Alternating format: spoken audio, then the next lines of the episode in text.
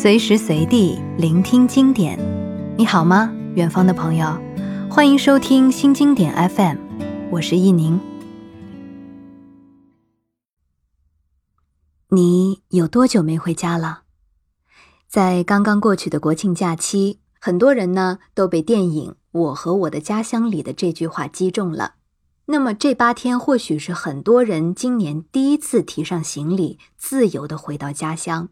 不过，不知道你每一次归乡，是否也有一些瞬间感到心里好像丢失了什么？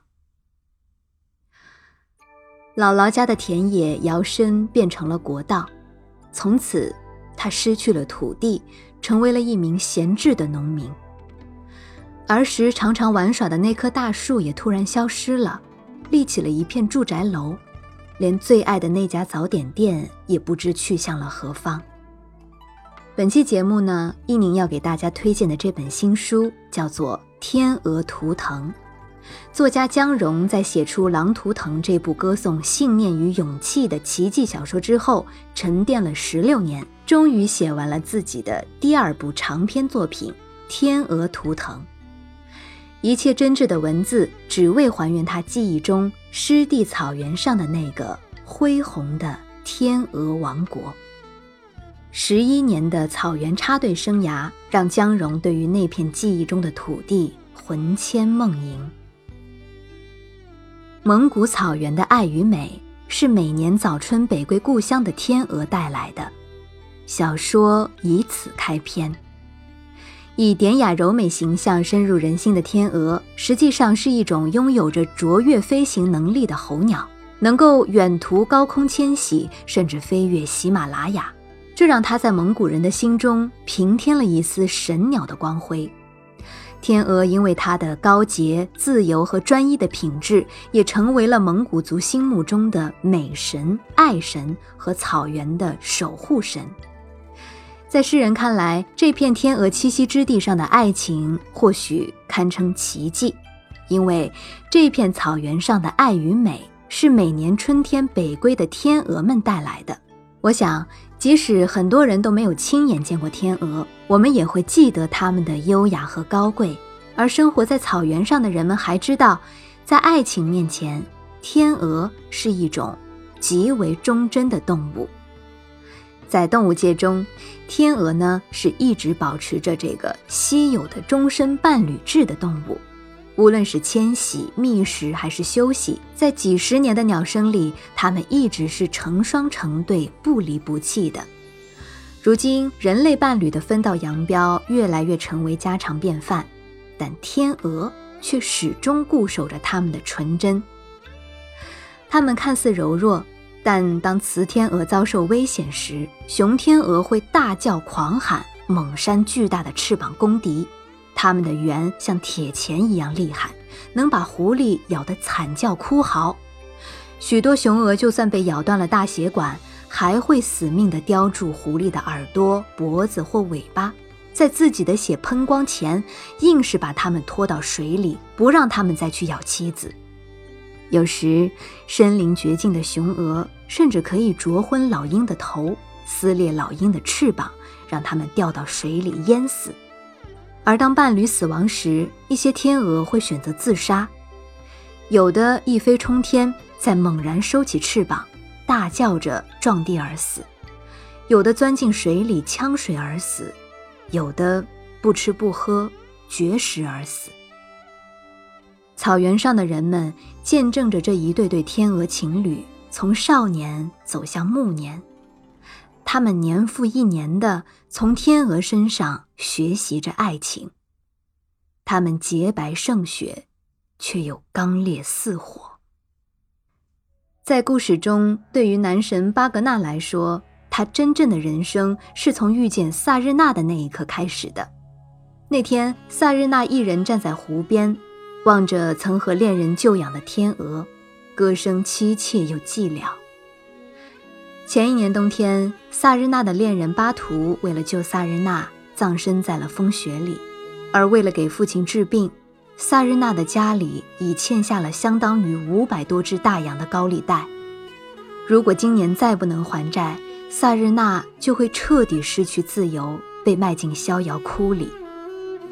人们知道，萨日娜的心已经同巴图一起埋葬在了那一场雪灾里，而她凄美的歌声却像是清晨的薄雾，一点点打湿了巴格纳的心。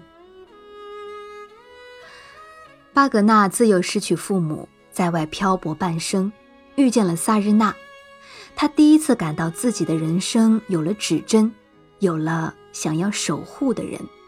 他知道，作为天鹅姑娘，萨日娜或许这一生都不会再爱上别人了，但是帮助他还清重债、逃离火坑，已成为他唯一的梦想。身为朝廷罪臣之后。巴格纳一直谨小慎微，怕稍一惹人注目便引来杀身之祸。而现在，为了赚钱替萨日娜还债，他决定接受邀请，出任草原客栈的掌柜。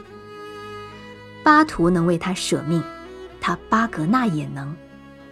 从此，巴格纳时常看望萨日娜，给他和巴图救养的天鹅送去最好的谷物。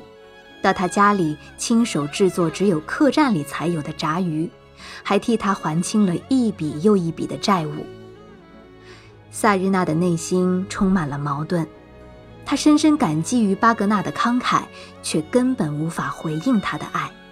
但巴格纳却欣喜地看见萨日娜的生命重新充满了希望，而他也慢慢成为了萨日娜家的大哥。第一次，他感到。有了一个家。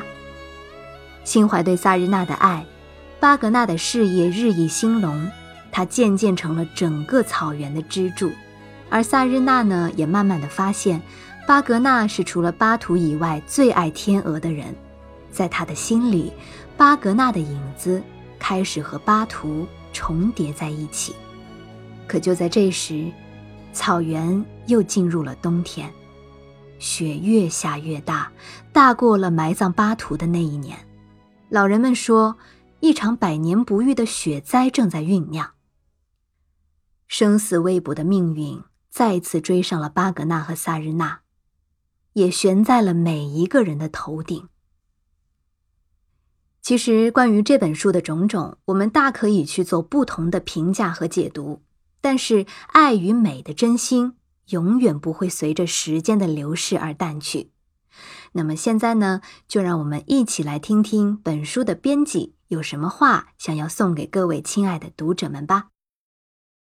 听众朋友们，大家好，我是天鹅图腾的编辑易婷，非常开心能够有这个机会可以和大家分享这本书。我还记得以前第一次读江荣老师狼图腾作品的时候，那时心情非常震撼，也很激动。一打开书，就完全沉浸在狼的世界里，感觉那是我第一次走进草原，印象非常深刻。所以这一次有机会参与《天鹅图腾》的编辑，我也非常开心。其实就我个人的阅读感受而言，这两本书还是挺不一样的。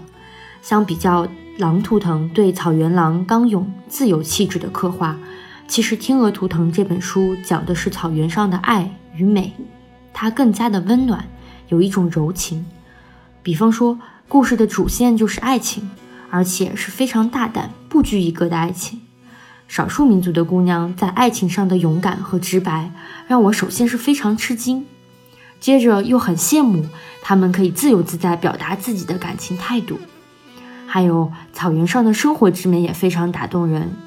像我这样每天生活在都市里的人，看到作者描述的场景，让我非常神往。还记得我曾经去内蒙旅行的时候，看到湛蓝的天空，随风飘摇的绿草，目之所及一望无垠，可以在草原上自由奔跑，尽情地拥抱自然。所以读《天鹅图腾》的时候，脑海中的回忆会不断闪现。我被作者的文字感染，和他一起徜徉在那个美好的世界里。作者描写的人物对白也非常真实，很有感染力，让我想到我认识的蒙古族的朋友。仿佛他们就站在我的面前，说着书里的一句句对白。而且，对于这样一部很有分量的长篇，一路读下来却并不会觉得艰涩。翻开书就进入了故事的世界，随着主人公们命运沉浮，不知不觉读完的时候，感觉酣畅淋漓。就像刚才戴戴说的一样，这本书的写作和《狼图腾》一样，同样是源自姜蓉老师他在草原上一段十一年的插队经历。整整十一年的时光，他和牧人们一起生活，那些草原上湿地飞翔的天鹅，都给他留下了深刻的记忆。他其实一生都满怀对于那片热土的眷恋，于是他把这些怀念全部都写进了书里。作为读者，在书里我真的第一次了解到草原上很多不为人知的趣事，比如怎样在芦苇塘抓野生的华子鱼、抓旱獭，怎样在天不亮的时候采蘑菇丁。据说这种还没有长开的小口蘑非常香，是一种人间珍奇美味。还有怎么给羊上春膘、夏膘、秋膘。像我其实从来没有这样的生活经历，但它的描写就是让我觉得原来里面有这么多技术，羊倌、马倌都是很厉害。说到这个，不得不提的还有书里写了很多草原美食，比如说羊油炸野鱼、口蘑炖真鸡，而且他做法写的非常详细。比如他写用新鲜的乌珠、木沁、肥尾羊的羊油炸裹上花椒、盐、面糊的野鱼，太形象了。而且很好笑的是，直接导致我们在编辑这本书的时候，经常感到好饿呀。我本人就搜集了各种各样的牛肉干、草原奶茶，还安利给其他的编辑，真的是吃胖了。于是我还很想问这个问题，就是这样吃胖了算工伤吗？对，书里就是有很多这样好玩的故事，很有意思。所以大家如果有兴趣的话，真的可以去感受一下这本《天鹅图腾》，体会草原扑面而来的生活之美和传奇。羊群在绿浪上刨游，牧人在星光下放牧，湖泊上空，大群天鹅的舞姿如白云流转。打野鱼，抓秋膘，采蘑菇，验羊油。生活从未如此坦荡，充满生机，仿佛烈日亲吻大地，让人想要肆意奔跑，放声歌唱，去勇敢地爱一个人。